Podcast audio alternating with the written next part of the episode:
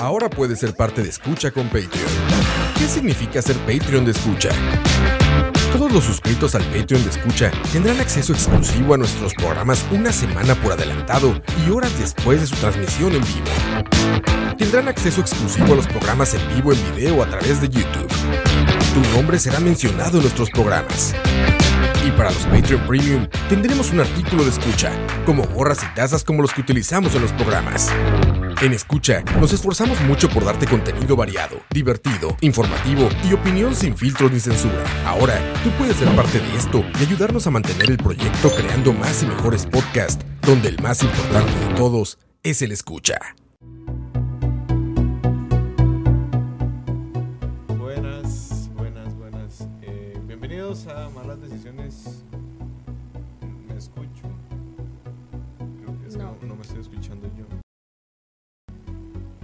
Buenas, buenas. Sí, ya están abiertos acá. Los dos. Es que- Sí, estamos.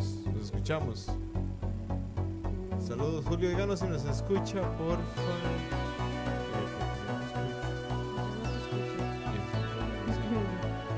Hola, hola. Julio, yo me escucho. Sí, vos.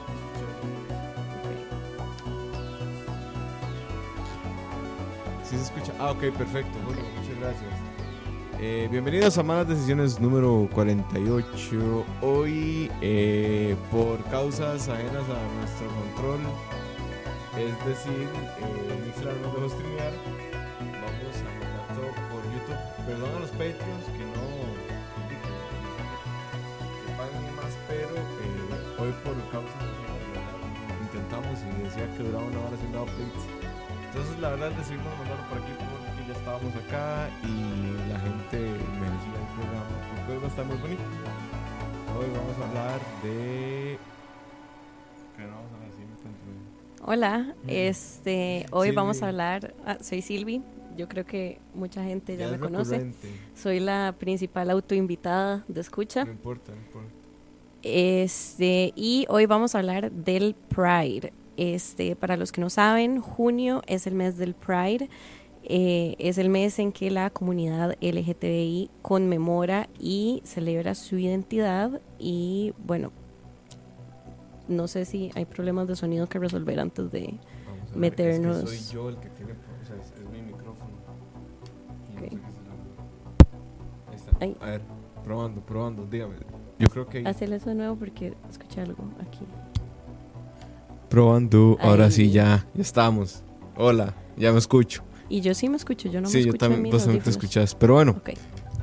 eh, hoy vamos a hablar del Pride. Estamos en una, en una, en una disposición espacial un poco rara, como de, de, de, de- de- no sé, es, raro, pero bueno. Eh, Como cuando uno va a comer y se sienta al mismo lado de la mesa. sí, sí, o, o básicamente cuando hay una rueda de prensa carmelita. Ajá. Eso somos. Pero bueno, eh, contanos, Silvi. Yo tengo un conocimiento muy, muy leve del Pride. Lo que recuerdo realmente de lo que. De lo que mm, conozco es que las empresas decidieron de un año para. de unos años para acá apoyarlo y se volvió como una causa capitalista washing según mucha gente. Ajá. Y yo no sé qué tan cierto es eso, pero bueno. eh, Em, creo que todo el tema del Pride washing lo podemos ver en un ratito cuando definamos qué es el Pride. Este, como ya les dije, el Pride es el mes, junio, en el que se conmemora em, los Stonewall Riots. Los Stonewall Riots fueron eh, unas protestas y revueltas sociales que hubo en 1969 en New York en un bar que se llamaba The Stonewall Inn. Em, básicamente en el Estados Unidos post Segunda Guerra Mundial, la sociedad lo que quería era volver a los tiempos antes de la guerra, cuando todo era bonito, no volver a pasar por una gran depresión, no volver a estar en la situación económica complicada que hubo y demás. Eso incluía también las cuestiones sociales. Entonces, para esa época, eh, la sodomía todavía era un delito. ¿Y Este, qué era la sodomía? básicamente la tipificación penal de la homosexualidad. Es, Ah.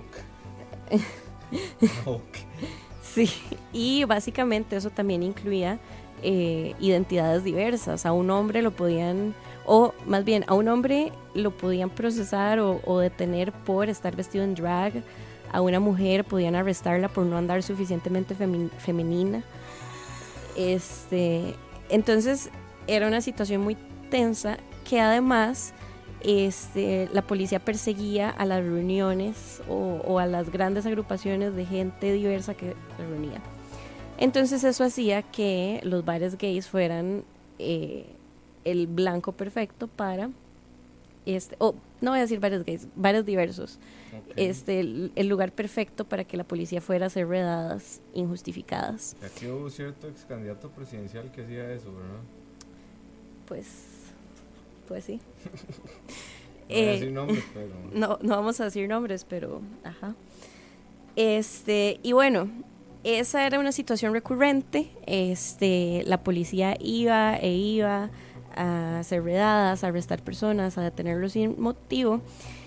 Y un 28 de junio de 1969, la gente de Stonewall dijo que no. O sea, no se dejaron, no se dejaron arrestar, no se dejaron molestar por la policía y se dice que Marsha P. Johnson, que era una mujer trans y negra y VIH positivo, o sea, eran muchísimas minorías en una sola, acompañada de Silvia Rivera, que también era una mujer trans eh, de ascendencia latina.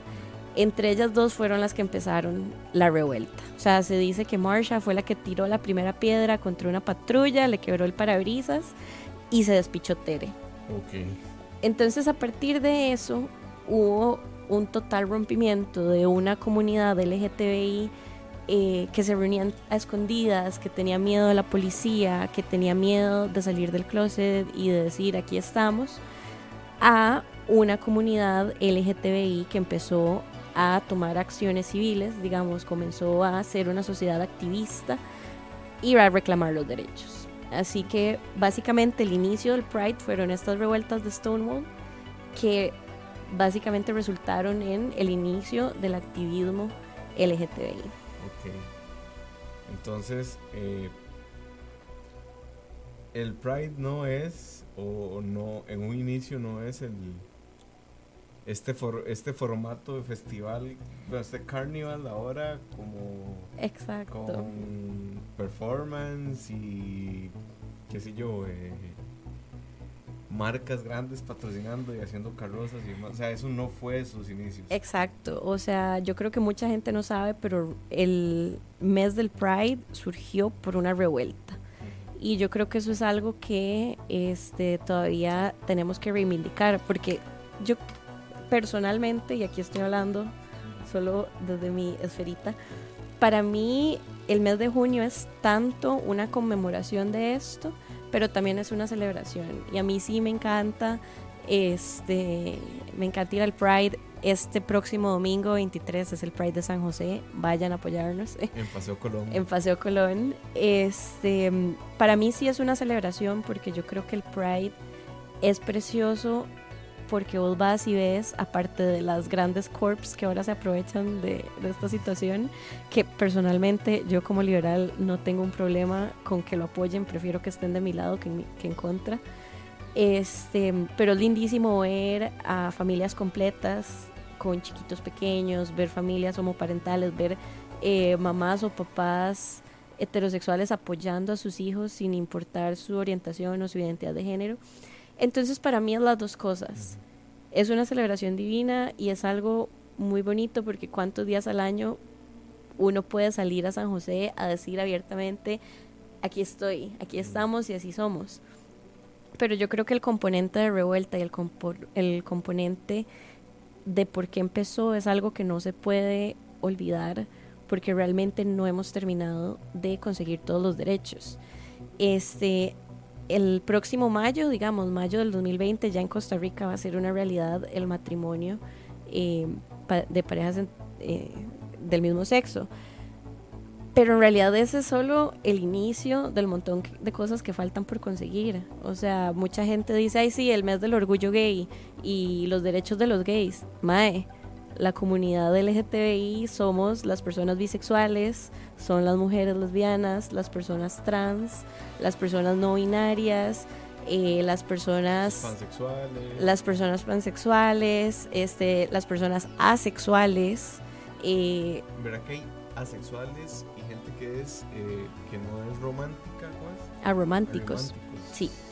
Sí, ves, esos son muchos grises que mucha gente ni siquiera sabe que Bueno, muchos existen. colores. Exacto, muchos colores. Que juego hablar inglés. Machala, machala.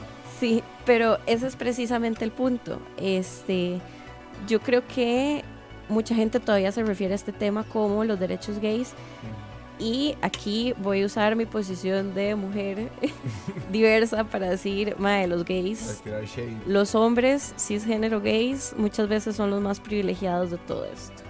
O sea, los hombres cisgénero gays yo creo que son los que están más... Ah, bueno, cuando digo cisgénero me refiero a las personas que están conforme con el género que se les asignó a nacer o con su sexo biológico.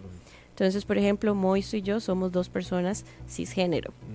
Mm. Moiso es heterosexual, yo soy bisexual, entonces aquí ya tenemos identidad de género y orientación sexual. Fin, del, Fin de la- de la cápsula educativa.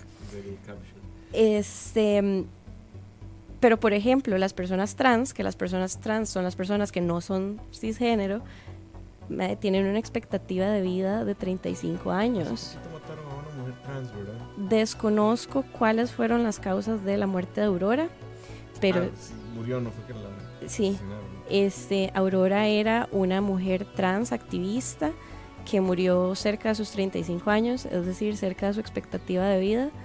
Este, murió recientemente, desconozco cuáles fueron las causas, pero sí sé que fue resultado de todas las condiciones que como mujer trans eh, enfrentó a lo largo de su vida. Porque, por ejemplo, las mujeres trans son de las personas, eh, yo creo que más lucha tienen. O sea, para las personas trans, ya salir a la calle es ponerse en riesgo. Las personas trans usualmente eh, las echan de sus hogares a muy tempranas edades, lo cual genera que no puedan terminar sus estudios, lo cual genera que sus opciones laborales se reduzcan, lo que las empuja a condición de calle, prostitución, etcétera, con toda la violencia que eso genera. Y esto es solo una muestra. También tenemos eh, identidades no binarias, es decir, personas que no se reconocen, no se identifican ni como hombre ni como mujer. eh, y está todo esto de personas eh, asexuales, personas arománticas. Entonces hay muchas escalas de colores, de todos los colores probando, en la probando. comunidad LGTBI, Probando, probando. Pero, que no son solo los gays. Ok, dígame si se escucha porque yo creo que ahora sí ya me escucho, ya está agarrando sí el mixer. escucho. Ok, listo. Es que decía Campos que no me escuchaba. Dicen por aquí Julio Sandoval, es muy triste que las personas de la comunidad LGTB Plus tengan que esperar un día así específico para salir y sentirse seguros en San José sin temor a ser agredidos o peor. Exactamente. Sí, sí, e- es, muy complicado. Eh, aquí hay, bueno, es, es un tema de- realmente de muchos matices. Yo no quiero hablar mucho hoy porque Silvia es la, la, la, la- la encargada y estudiosa del tema. Yo nada más me, me gusta abrir micrófonos para que todo el mundo hable. Pero eh, sí con el tema del Pride, es, es que, vamos a ver, aquí como heterosexual cisgénero con todos mis privilegios, eh, yo, de, digamos, nosotros, heterosexuales cisgénero, no deberíamos también estar conscientes no solo del Pride, sino que a partir de esto nosotros también obtuvimos alguna clase de beneficios. En realidad, o sea, el hecho de vivir la sexualidad como se vive hasta hoy, yo no la consigo sin cosas como el Pride. Pues sí, este, yo creo que el mismo hecho de que la comunidad siempre haya tenido que esconderse para ser sí misma y que ahora más bien salir a la calle y ser uno mismo sea un acto como de reivindicar la identidad, yo creo que ayuda mucho a también ir desbarajando todos esos tabúes que hay alrededor de una sexualidad abierta y libre para todo mundo, porque yo creo que sí, efectivamente, en general en un país como el nuestro sí hay eh, sí hay muchísimo tabú alrededor de como de hablar de estos temas con honestidad, con normalidad y demás. Entonces sí, me parece que sí. Sí, y bueno, eh, en, digamos, el Pride surge en esta fecha que dijiste, pero después de ahí, ¿qué, qué, qué, fue sucediendo? ¿Qué aconteció? Porque no fue como que nada más le quedaron un vidrio a la, a la patrulla, ¿no? Sí, bueno, justamente después de eso, digamos, como resultado directo fue que inició el Gay Liberation Front, el Gay Activists Alliance y en sí el Pride, digamos, el primer Pride Parade que en realidad todavía tenía como mucho componente protesta, se empezó a celebrar al año siguiente de esto. Pero yo creo que principalmente fue, o personalmente como mi apreciación de aficionada y no una historiadora, es que le dio una identidad a la comunidad que no tenía antes. O sea, y yo creo que resultó en una comunidad Em, más estructurada. Ahora, como crítica, yo sí creo que la comunidad a veces discrimina dentro de sí misma. Este, y con esto me refiero a que no siempre hay espacios para personas racializadas. Este, ¿Dónde están los espacios para personas negras, para personas indígenas? Este, ¿Dónde están los espacios solo para personas con discapacidad?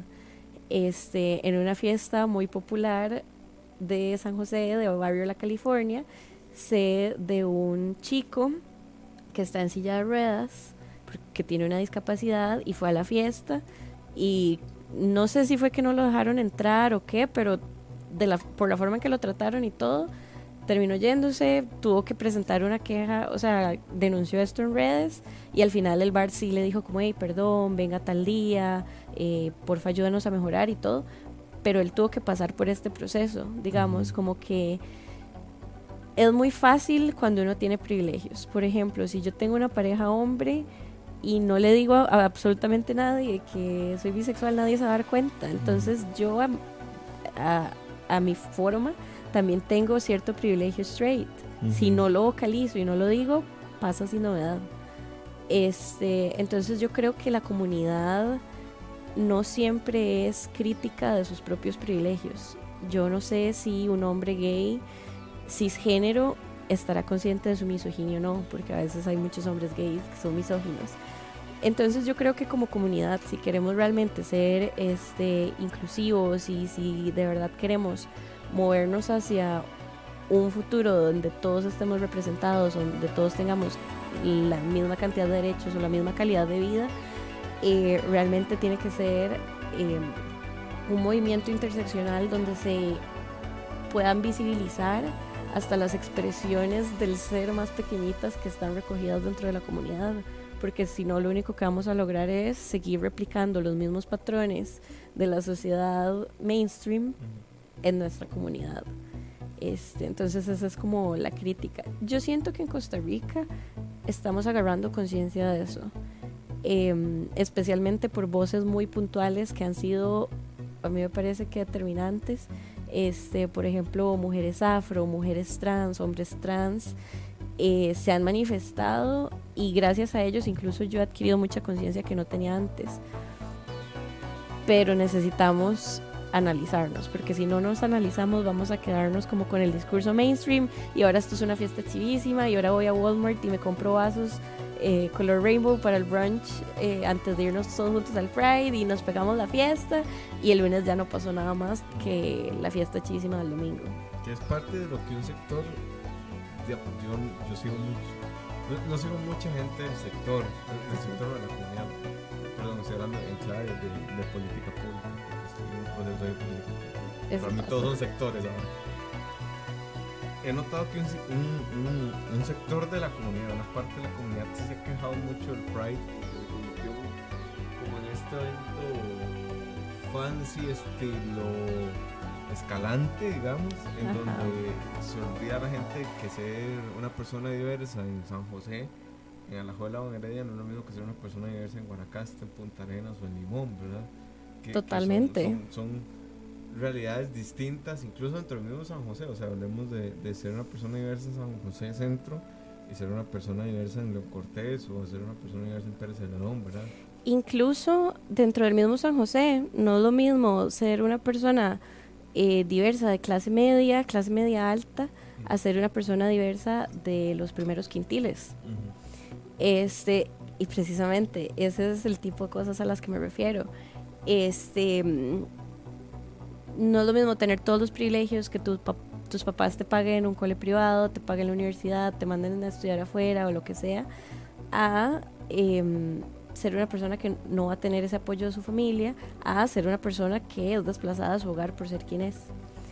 Este, y sí, definitivamente yo siento que la lucha tiene que salirse de San José, como muchísimas luchas en general. O sea, yo creo que en Costa Rica tenemos una tendencia súper fuerte a enfocarnos en lo que pasa en el Vallecito y en la GAM, pero que pasa en las zonas rurales. Sé que en Manuel Antonio es como una, un pequeño oasis. Eh, ellos, qué bonito Manuel Antonio. Saludos. este, saludos a los que nos escuchan Manuel Antonio, no nos escucha nadie. Ajá. Este, sé que Manuel Antonio hace su Pride, sé que Punta Arenas tiene una organización de mujeres trans. Este, y hasta ahí. Tenemos a orígenes siendo siendo personas diversas, ¿verdad? O sea que, porque eso es otra cosa, es otra cosmogonía, o sea, ¿cómo entienden ellos la diversidad? No sabemos. No sabemos. Pero bueno, antes de seguir con el programa, eh, eh, vamos a saludar a los Patreons. Hola Patreons. Eh, saludos a Alcides, Alex, Emil, Alfredo Mora, a Alan, Andrés, Andy, a Noima Bob, a Brandon, a Caleb, a Carlos, a Cosme, a Dave, a David, a Dens, a Diego, a Manuel, a Fabián, a Fabio, a Isaac, a Jason, a Johan, a Jorge, a José, Alfaro, a José Chacón, José Eduardo, José Pablo, que montón de Josué, de José, Josué, Julio, Kenneth, Killer Mario, Martín, Michael, Minor, Moya, Olive, Olman, Pablo Peñaranda, Pillsbury, Rafa Rodríguez, Marín, Sharon, Steven, a los dos, Tony, Wesley y a Joshua Cordero. Eh, Moiso, ¿cómo es el YouTube de escucha? El YouTube de escucha es escucha, así se llama. Ajá. Eso es todo lo que sé porque y aquí me, me da culpa yo no sé qué es escucha. Pero ya vamos a compartir Ok. Y bueno, eh, yo quería preguntarte, más allá del, del tema de, de la historia del Pride y todo, ¿qué es el Pride actualmente? O sea, ¿qué, qué connotaciones tiene el Pride? Porque, sí, lo estamos criticando mucho y todo, pero hay, uno, hay una o dos organizaciones, no sé, creo que son dos, porque he visto que hay como dos mariscales, que este año está don Leonardo Garnier y otra persona de mariscales, pero no sé quién es la otra persona, ni siquiera. Yo tampoco, yo solo sé que es eh, Leo Garnier.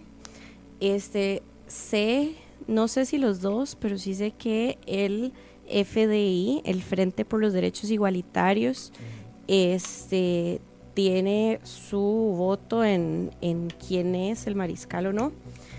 Em, estoy desde mi salida del PLP, no estoy involucrada tanto en ninguna organización, así que no te sé decir cómo fue el proceso de elección. Eh, sí puedo decir que no me encanta que don Leo sea mariscal. Me parece que ha habido personas que en el último año han hecho cosas más notorias e importantes para para la comunidad. Por ejemplo, el primer hombre trans en la historia de Costa Rica ya recibió su cédula de residencia con su identidad de género y con su nombre. sabes que él trabajó para The Couch? ¿En serio? Trabajó como 15 días y un mejor trabajo. Oh, no sabía. Sí, sí. Es venezolano, creo. Sí, es venezolano. Sí, sí. Este, pero bueno, Jess recibió su eh, cédula de residencia con su nombre, con su, con su género o sea, eso es un logro monumental porque es algo que ni su propio país le reconoce. Este, eh, hoy o ayer, no sé cuándo fue que salió la noticia, pero ya Margarita Salas y su esposa fueron el primer matrimonio binacional, binacional en ser reconocido por Costa Rica, así que eso es gigante. Y todas estas situaciones, primero, yo creo que es importantísimo reconocer a las personas que pusieron el cuerpo eh, yo no seguí el caso de Margarita cerca, pero en el caso de Jess sí estuve cerca de su experiencia y sé... Saludos a Jess. Saludos a Jess. Lo, quiero mucho, hizo un gran trabajo en The Couch. Lo queremos, lo queremos. Este, sé de primera mano que él sufrió, no te puedo explicar cuánto, fue discriminado, fue agredido verbalmente, eh, sin mencionar que él ya por sí es una persona con discapacidad, entonces estarse des- desplazando a migración no es lo más fácil del mundo. O sea, él puso el cuerpo un montón de veces y durante un largo proceso para lograr esta realidad que ya cualquier otra persona transmigrante puede ir a solicitar eso y él ya se llevó los pichazos. Siempre hay alguien Este, que abre camino. y- Exacto, siempre hay alguien que se mete con el machete y, y abre camino. Y también eh, está el comisionado LGTBI, que a mí me parece que ha hecho un gran trabajo en este último año, Ujú. Eh, por decir un par de nombres, digamos. Así que sí, sé que Don Leo es una persona pública con reconocimiento, etcétera, que este no ha estado en contra de la comunidad, por decirlo de alguna forma, pero yo tampoco, o sea, como que no entendí cuál fue el motivo por el cual este año llegó a ser mariscal. Pero bueno, Probando, probando. Al parecer, vamos a ver. sí Vamos se a ver, escucha. ¿Será que al parecer es esto? Que el micrófono estaba. Ya mejoró. Díganme a ver, porque creo que es que el micrófono estaba al revés. Eso es lo que parece, pero yo esto de audio no sé. Entonces, dígame por qué estamos teniendo problemas con mi audio. No sé por qué. Lo siento, lo siento. Lo sentimos. No es culpa nuestra. No, ni de Diego, nada más no sabemos qué es lo que pasa.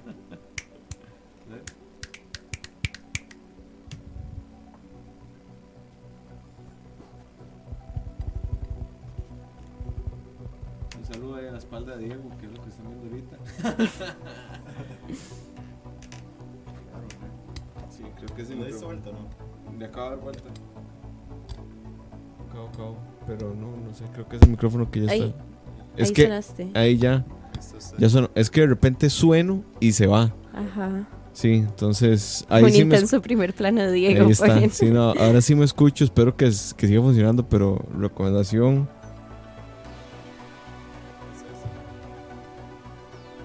Sí. Ya, listo, ahora sí ya. Uh, No, no, es que lo toqué porque no funcionaba, ahora sí funciona y espero que siga funcionando.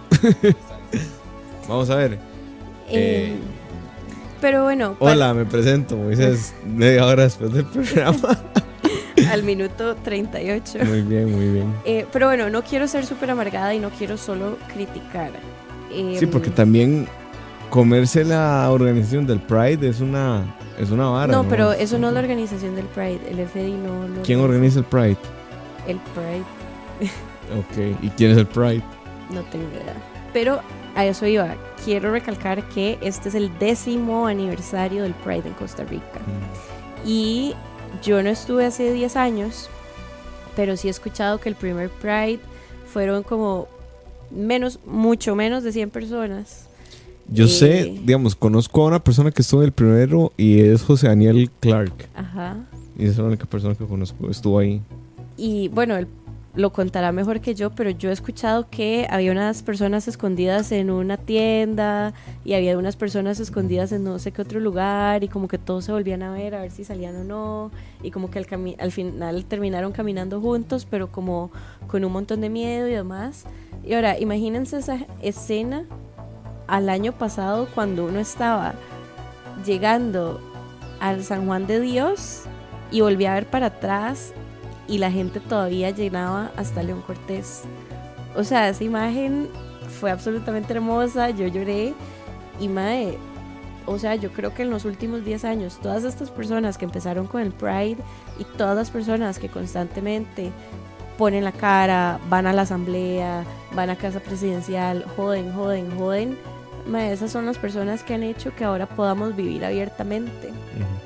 Y ahora, aquí hay que, hay que hacer como, como algo, algo no, hay que ser bastante claros.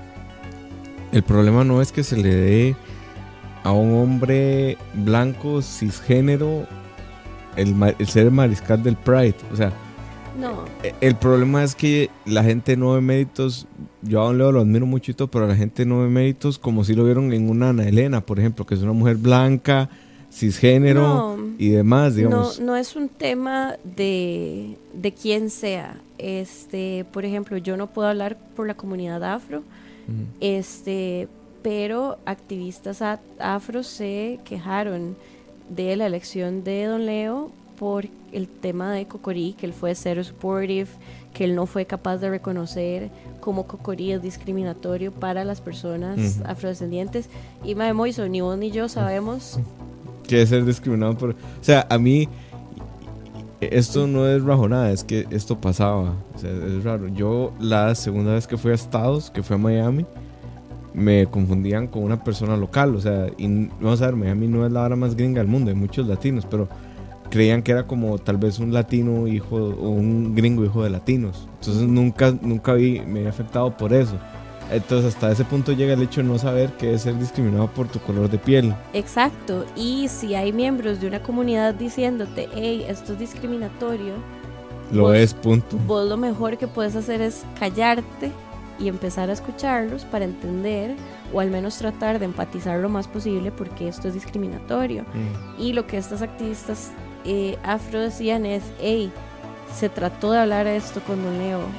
Y él- Nel. y Nel.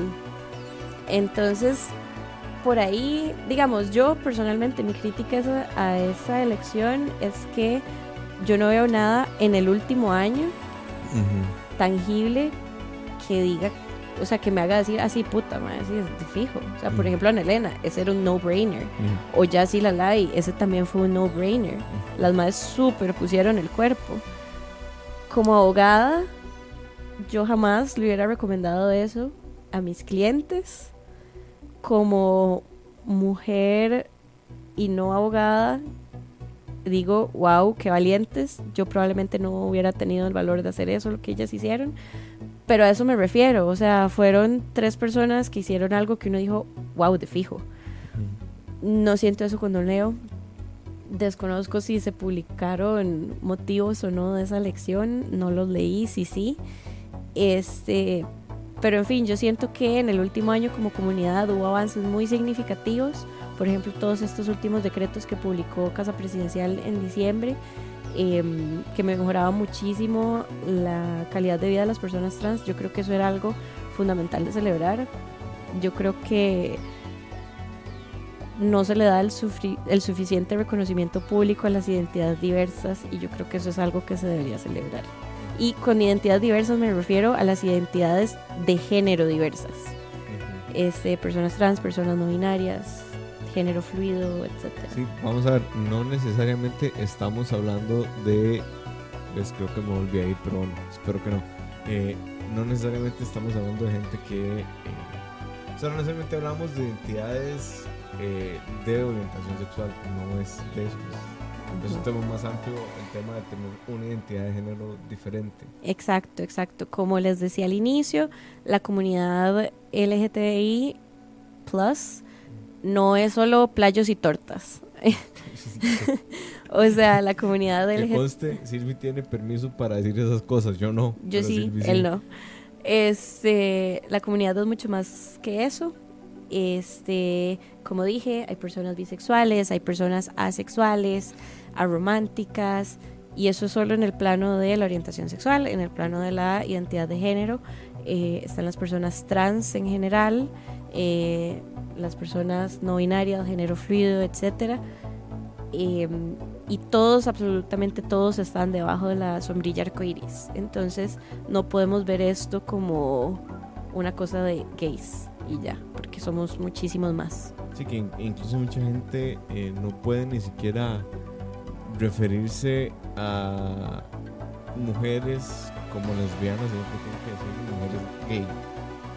Sí, Y, y es raro porque es como un, un spanglish raro, pero también habla como de tu incapacidad de reconocer una mujer lesbiana, ¿no? sí, yo conozco, tengo amigas que se identifican como gay, como mujer gay.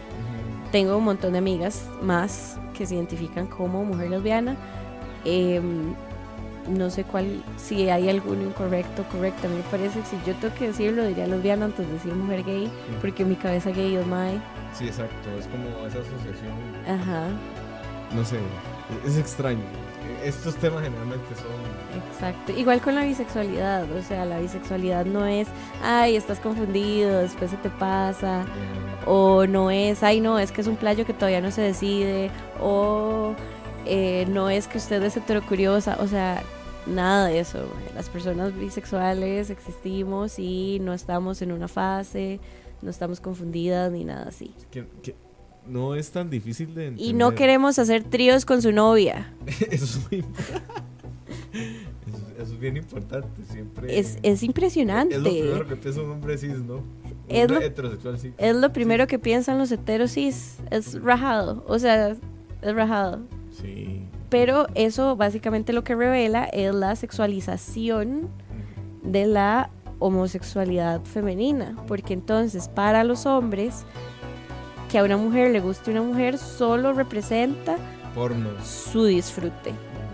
Porn, Pornhub. Pornhub, mae.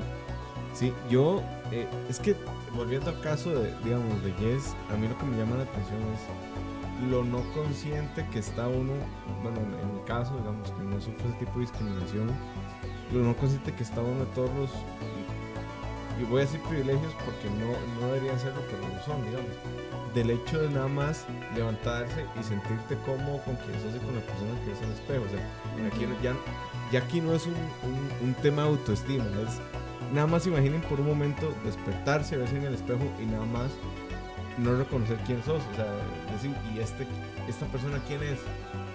Esta persona quién soy, o sea, ya no es un pedo, estoy gordo, tengo una espina en la frente, eh, tengo entradas, eh, tengo canas, tengo caspa, o sea, eh, esos son temas muy banales. Es el hecho de verte al espejo Y y ver, y decir, ver a la persona que sentís Ajá, adentro. Decir como, mae, eh, ese no soy yo, o sea, Ujú. e- esa no es la persona que soy. Yo no puedo imaginar la clase de conflicto que eso puede generar. O sea, es, imagínate, imagínate vivir veintipico de años como le pasa a muchas personas trans en el cuerpo que no te toca. O sea, poniéndote la ropa que no te toca, actuando, siendo socializado o socializada de la forma que no te toca. Eh, hace no mucho, creo que fue en este mes del Pride, Gillette sacó un anuncio de un papá enseñándole Buenísimo. a su hijo trans a afeitarse. Y madre, me puse a llorar porque qué hermoso. Porque digamos, Moiso, yo no sé, probablemente cuando vos te tuviste que empezar a afeitar los tres pelos, eh, Sí, probablemente tu papá te enseñó. No, me corté ¿O no? mucho. Te cortaste mucho, bueno. Pero, Pero, ese es como un si ritual de paso. Si yo le hubiera preguntado, me hubiera dicho, ah, ok, venga, así se hace. O sea, Ajá. nada más fue como que yo lo intenté. No le dije nada y nada más no así con la raspa. Casi degollado.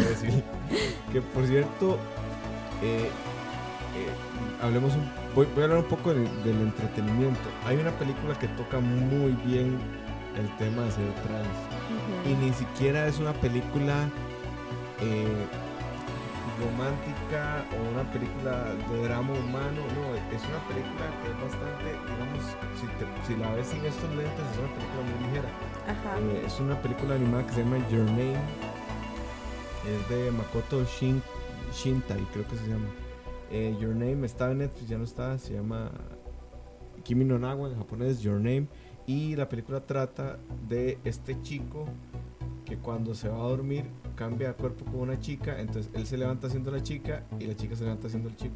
Oh, ok. Entonces, eh, la película no va exclusivamente de eso, pero toca el tema de ser trans de una forma muy, muy bonita, porque es como que se levanta el mae y lo primero que hace es tocarse las tetas. Es como, soy, soy una mujer y tengo tetas. Ajá. Después de llevarse el leñazo, entonces creo yo que es algo muy cis que un hombre haría. Digamos, si uno es que una mujer, lo primero que es, ah, ok, esto se siente ya.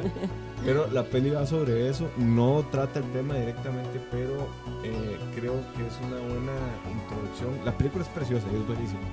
No la he visto, pero voy a buscarla. Buscar, yo poner. Es, es top de peli, de peli, ¿no? Y lloré.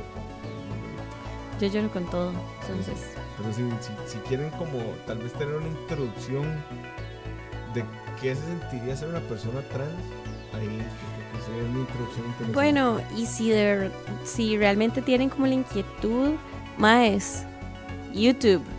No saben la cantidad de bloggers trans, de bloggers no binarios que publican de sus experiencias. Entonces, si realmente tienen la, la inquietud, búsquenlo, porque mae, yo tengo una amiga Eh, se llama eh, Ariel. Ariel es una persona no binaria. Hola Ariel, si nos Hola, está Ariel. Eh, y yo hace no tanto como que tenía muchas dudas sobre las personas no binarias. O sea, como que yo entiendo, creo que ya entiendo muy bien todo el tema trans, pero El eh, tema no binario no lo entiendo de, de nada. todavía. Bueno, y Ariel se reconoce como mujer trans no binaria, entonces a mí me explotó el cerebro porque yo dije, ok, yo entiendo que ella es mujer trans, pero si es mujer trans porque es no binaria, entonces como que le pregunté y me mandó como algunos artículos, pero también me mandó un montón de links de YouTube y me dijo, mira esta blogger y mira esta otra, este, y ma, eso realmente me ayudó un montón a entender que Igual como la orientación sexual, el género es una cuestión súper fluida y un día puedes estar aquí y un día puedes estar acá y hay un montón de escalas en medio. Y básicamente, infórmense. Y más, de verdad, como consejo de vida, cuando estén con una persona eh, no binaria o con una persona trans y tengan dudas, nada más pregunten con respeto, como le preguntarían algo a una persona siendo decentes. Y puede que esa persona no quiera contestar, pero en muchos casos eh, agradecen que uno les diga, hey, sorry, ¿cuáles son tus pronombres? Ya con eso, ma, es una señal de respeto, porque si ustedes no saben si decir él o ella o ella, ma, pregúntenlo antes de meter las patas y decirle él a una mujer o decirle él a una persona no binaria. Este, entonces, como consejo de vida, busquen en YouTube, infórmense y ante la duda pregunten de la forma más respetuosa posible. Que ojo, aquí hay, hay todo un tema. eh, ya, ya me voy a ir a lo, a lo feo. Hay un tema importante cuando la gente dice, o sea, es- es- estos tíos conspiranoicos, ¿no? Eh, ya me estoy metiendo en temas de charlavaria, pero eh, eh, por ejemplo, eh, tengo un tío que lo quiero mucho y demás, pero tiene este tema religioso y demás. Entonces lo que me decía es, ok, cuando sacan, y, y se vuelve este argumento, cuando sacan a la homosexualidad de, de ser una enfermedad, es lo que me decía, eh, eso se hace por una votación, me dice. Y entonces, y, me dice, como y eh, no fue un criterio médico y no sé qué. Entonces, vamos a ver, aquí hay, aquí hay algo que aclarar. Lo primero que se tiene que aclarar es que así como se sacó, así fue como se incluyó también. O sea, por una votación. Pero lo más importante es que cuando se saca, aparte de la presión política y demás, hay un criterio médico de mental health, que lo que dice es, si no te genera daño y no estás incómodo con eso, no es una enfermedad mental. Punto. Eso es todo lo que se necesita saber en ese tema. Yo creo que para dar un poquito de contexto, este, la homosexualidad estuvo en el manual de, APA. APA es la Asociación eh, Estadounidense de Psicólogos. Psicólogos. APA es de psicólogos. Bueno, APA. Ah, Este. estuvo en, ellos tienen una guía de padecimientos mentales y de 1952 a 1974 la homosexualidad fue eh, considerada una enfermedad y efectivamente este, hubo estudios que concluyeron que la homosexualidad no afectaba, digamos, como que tomaron un montón de gente straight, tomaron un montón de gente diversa este, y contrastaron el impacto que eso tenía en sus vidas, quitando de lado todos los temas socioeconómicos que el rechazo a la homosexualidad puede generar y efectivamente no genera nada. O sea, mae, las personas diversas ni por identidad de género ni por eh, orientación sex- sexual tienen problemas mentales. Muchas veces puede haber muchos problemas mentales generados por todas las situaciones sociales, mae. Si tu familia te rechaza, si te echan a la cárcel, de la casa, si la policía te persigue por ser quien sos, si, etcétera, etcétera. O sea, hay muchas condiciones que efectivamente pueden tirarte una depresión de fijo, de fijísimo. Pero, mae, por ser quien sos, no es un padecimiento mental. O sea, Sí, y también hay, hay que poner las cosas en mucho contexto. Si las mujeres y los hombres trans tienen una expectativa de 35 años, no es por ser trans. O sea, exactamente. es, es porque las condiciones y el contexto sociocultural y socioeconómico en el que vivimos hacen que su entorno los haga vivir di, 45 años menos que el promedio de este país. Exactamente, o sea, la expectativa de vida de 35 años de la población trans es resultado exclusivo de la violencia que sufre esta población. O sea, a las personas trans los matan. Y no hay forma de decirlo bonito ni light, porque es un problema que no se puede sugarcoat. O sea, es un problema enorme social que, que hay que atender. Pero bueno, gente, nos vamos despidiendo. Eh, nos disculpamos por el tema de Mixler. Eh, realmente escapa de nuestras manos. No sé qué pasó, estaba bajando updates. Eh, también por el tema de mi audio. Creo que sigo sin escucharme. Estoy casi seguro porque aquí estoy viendo el mixer y, no, se escucha bien. Entonces no sé qué pasó. Creo que es el micrófono que ya está pataleando. En las últimas. En las últimas. Pero bueno, escucharon a Silvi, que es la persona importante el día de hoy. Gracias, Julio, por escucharnos. Gracias a todos. Los y, Pumpi, y, Emperor. Y, más gente que está por ahí, que no sabemos quién más está por ahí. Pero gracias. Muchas gracias a todos. Nos vemos la próxima semana. Eh, saludos a Chin. Saludos a Roa que por estar burlándose de mí, de que no cambiaba la música en YouTube. Eh, no sonaba después el audio y le pasó lo mismo. Entonces, cuando lo escuchen en Spotify se da cuenta. Por último, nuestros Patreons. Saludos a Alcides, Alex, Alfredo Alan, Andrés Andian, Anónimo. Anónimo Magdinero, Bob, Brandon, Caleb, Carlos, Cosme, David, Diego, Emma, Fao, Fabio, Johan, Jorge, José, José, José, José, Josué, Julio, Kenneth, Kevin, Killer, Cabote, Cabote, Martín, Marvin, Michael Minor, Moya, Olive, Pittsburgh, Rafa, Sharon, Steven, Wesley y Joshua Corella. Esto fue Malas Decisiones 48. Nos acompañó Silvia el día de hoy. Muchas gracias Silvi por estar con nosotros. Y nos vemos la próxima semana, episodio 49. No les tenemos tema todavía, no estoy seguro. No se vayan, viene detrás del audio. Eh, nos vemos gente, un abrazo, saludos. Chao.